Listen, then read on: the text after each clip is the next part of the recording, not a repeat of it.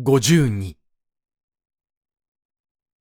おばの言った通り、吉川夫婦は自分たちより一足早く約束の場所へ来たものと見えて、おのぶの的にするその夫人は入り口の方を向いて、おじと立ち話をしていた。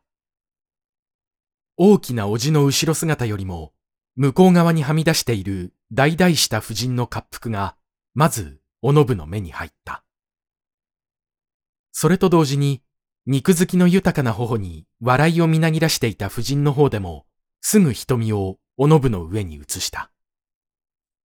しかし、とっさの電化作用は怒るとともに消えたので、二人は正式に挨拶を取り交わすまで、ついに互いを認め合わなかった。夫人に投げかけた一別についで、おのぶはまた、そのそばに立っている若い紳士を見ないわけにゆかなかった。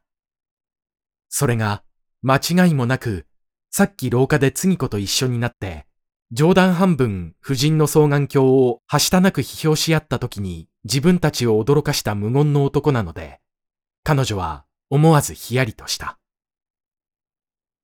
簡単な挨拶が各自の間に行われる間、控えめにみんなの後ろに立っていた彼女は、やがて自分の番が回ってきた時、ただ三好さんとして、この未知の人に紹介された。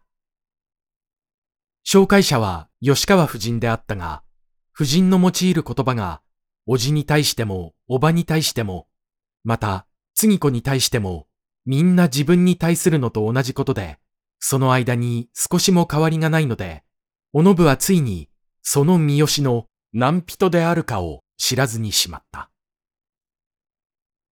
席に着くとき、夫人はおじの隣に座った。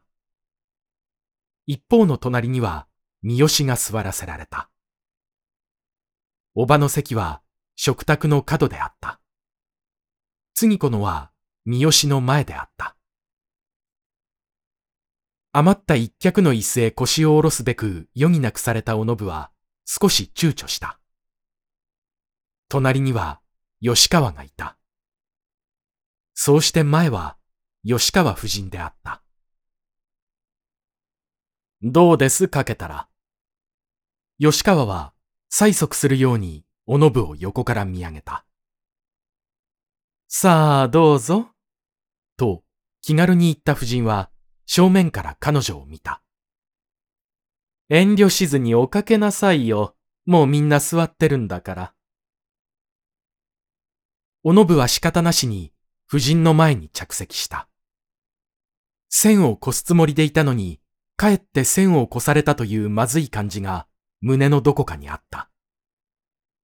自分の態度を礼儀から出た本当の遠慮と解釈してもらうように、これから仕向けて行かなければならないという意志もすぐ働いた。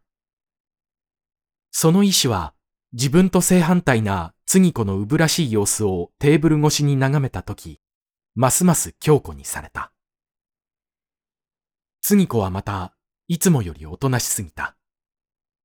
ろくろく口も聞かないで、下ばかり向いている彼女の態度のうちには、ほとんど苦痛に近いあるものが見透かされた。気の毒そうに彼女を一目見合ったおのぶは、すぐ前にいる夫人の方へ、彼女に特有な愛嬌のある目を移した。社交に慣れきった夫人も黙っている人ではなかった。調子のいい会話の断片が二三度二人の間を行ったり来たりした。